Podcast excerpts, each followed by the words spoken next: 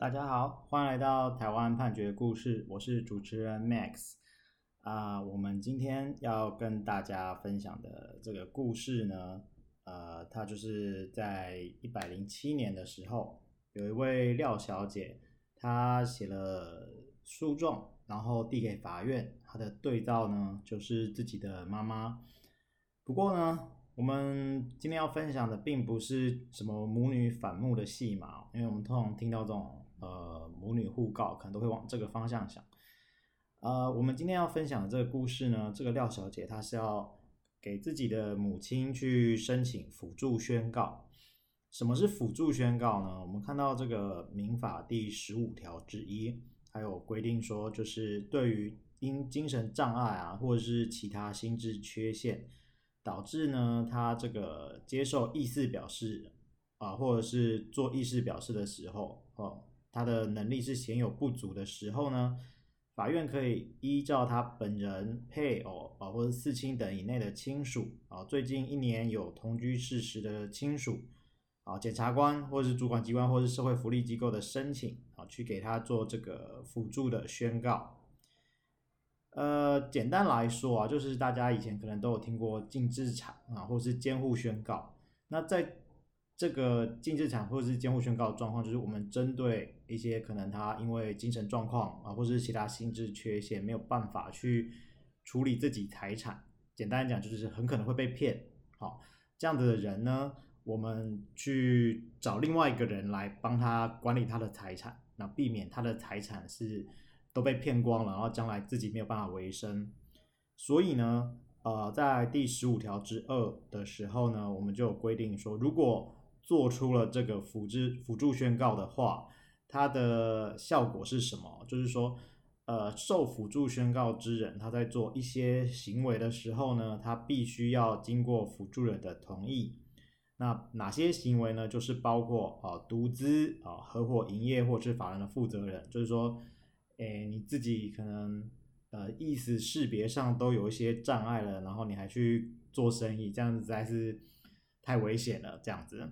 然后再来就是消费借贷啊，消费寄托、保证、赠与或是信托，这些都是跟财产比较相关的。那尤其像消费借托、借贷，他可能一般对这个名词比较不熟悉。其实讲白话，它就是借钱这样。然后再来是诉讼行为，然后就是你没有什么管理能力，你可能进了法院，你也不太清楚你要讲什么，到到时候其实还是要人家来来帮你发声这样子。再来就是和解、调解、调处或是签订仲裁契约，这个本身其实跟诉讼是类似的行为，就是你透过一些法律行为去管理你的财产。然后再来是这个不动产、船舶、航空器、汽车或是其他重要财产的处分，或者呢是这个遗产的分割、遗赠、抛弃继承权或是其他相关权利，或者呢是法院依照这个申请权人或辅助人的申请所指定的其他行为啊。所以这个一到六款的部分呢，其实就是涵括了大部分的这个财产上的行为啊。那受辅助宣告之后，这些这个受辅助宣告之人呢，他的这些行为都应该要经过辅助人的同意，好，不然的话就是不会发生效果这样子。那当然有例外啊，就是说如果今天是存货法律上的利益。或者是依照他的年龄或呃身份、日常生活所必须，就不在此限了。讲白话一点，就是说，如果你今天就是只是我讲，比方说受赠与，人家要把财产给你，啊那对你来说是单纯的好处，你没有任何的负担啊，那这个时候是可以的啊。或者是说你日常生活你总是要吃饭啊，去买个麦当劳啊什么的，这种情况下也可以。好。那有一种比较特别的，就是说这个是赠与，可是它是负有负担的赠与，就是说我比方说要给你一百万，可是你未来要做哪些哪些事情，那这种可能就是不行的，因为它不算是存货法律上利益。好，那我们讲完了这个辅助宣告呢，我们就来看看这个故事它为什么会有这样啊？它就是说，呃，这个申请人廖小姐呢，她是这个呃从。叶妈妈的女儿啦，哈，她妈妈是从这个八十三年开始呢，就是因为智能不足啊，她有送医诊治，但是不见起色，那到了九十四年的时候，哦，她有因为身份证遭人冒用去申请信用卡，那这个就是刚刚提到的消费借贷。那盗用人呢，他就是消费啊，然后预借现金啊，然后都不清偿，当然不会清偿，因为他用的不是自己的身份嘛。那这个状况之下，银行呢，他就会呃有动作哦，他就去向法院去申请支付命令。支付命令我们之前有提过了，它简单来讲跟呃。就是去要求这个债务人去要去去还钱，大概是这样子。那因为这个事实是确实发生的嘛，就是确实有用他的身份啊去申请了这个信用卡，然后又又刷消费这样子，这都是事实啊。所以呢，法院也准了，那准了之后就做强制执行。那这个就这个妈妈的财产呢就被拍卖了，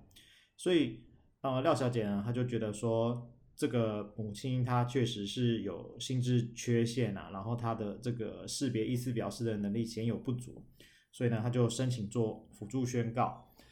啊，主要的目的就是在避免她妈妈的财产啊又就在发生这种事情。然后这个发生一次就已经很受伤了，如果再第二次，可能大家都会无法接受了。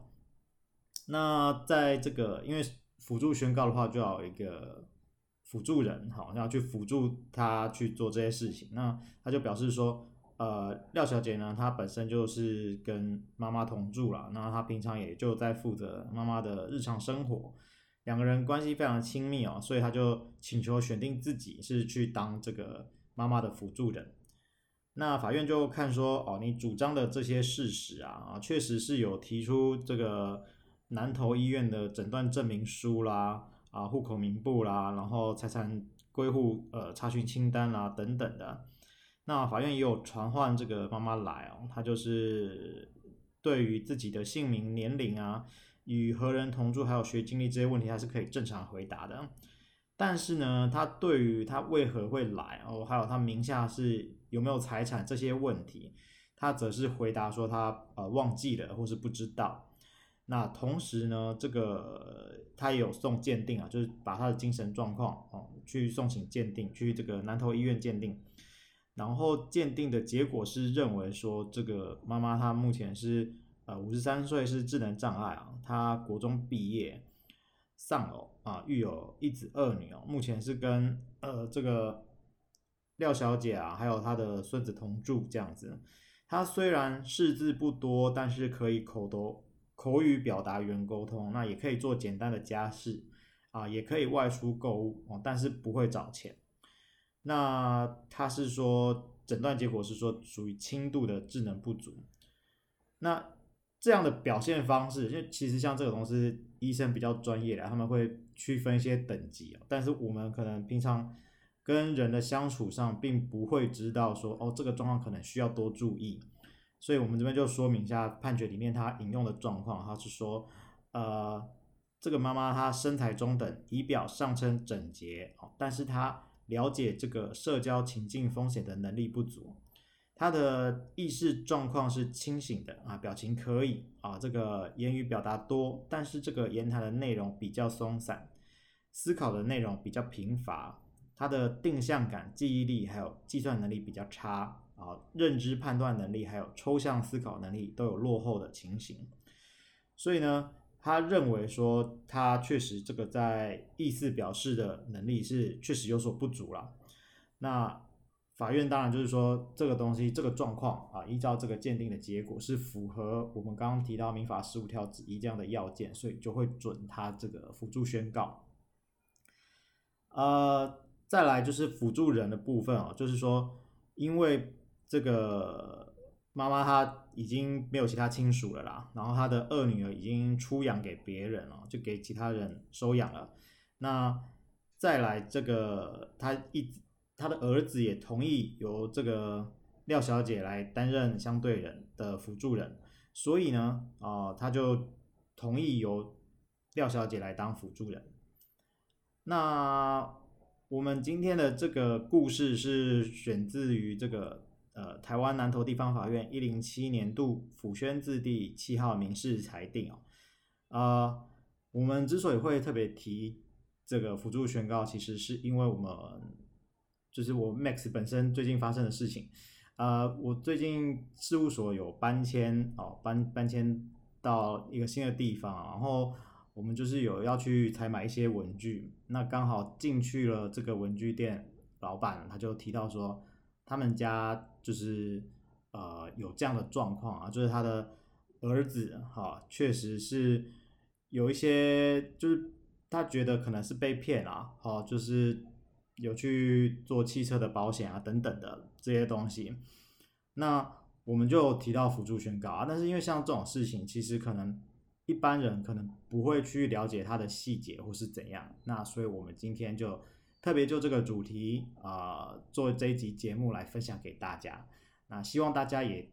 就是大家也不要随随便便就觉得身边的人有病啊，这个东西毕竟还是要经过医生专业的判断，但是。如果有一些情况可能跟我们今天判决里提到的比较类似，那可能就是要对自己的亲人多一点关心跟耐心。我们每周一会更新，那欢迎大家有意见可以回馈给我们，我们下周再见，谢谢大家。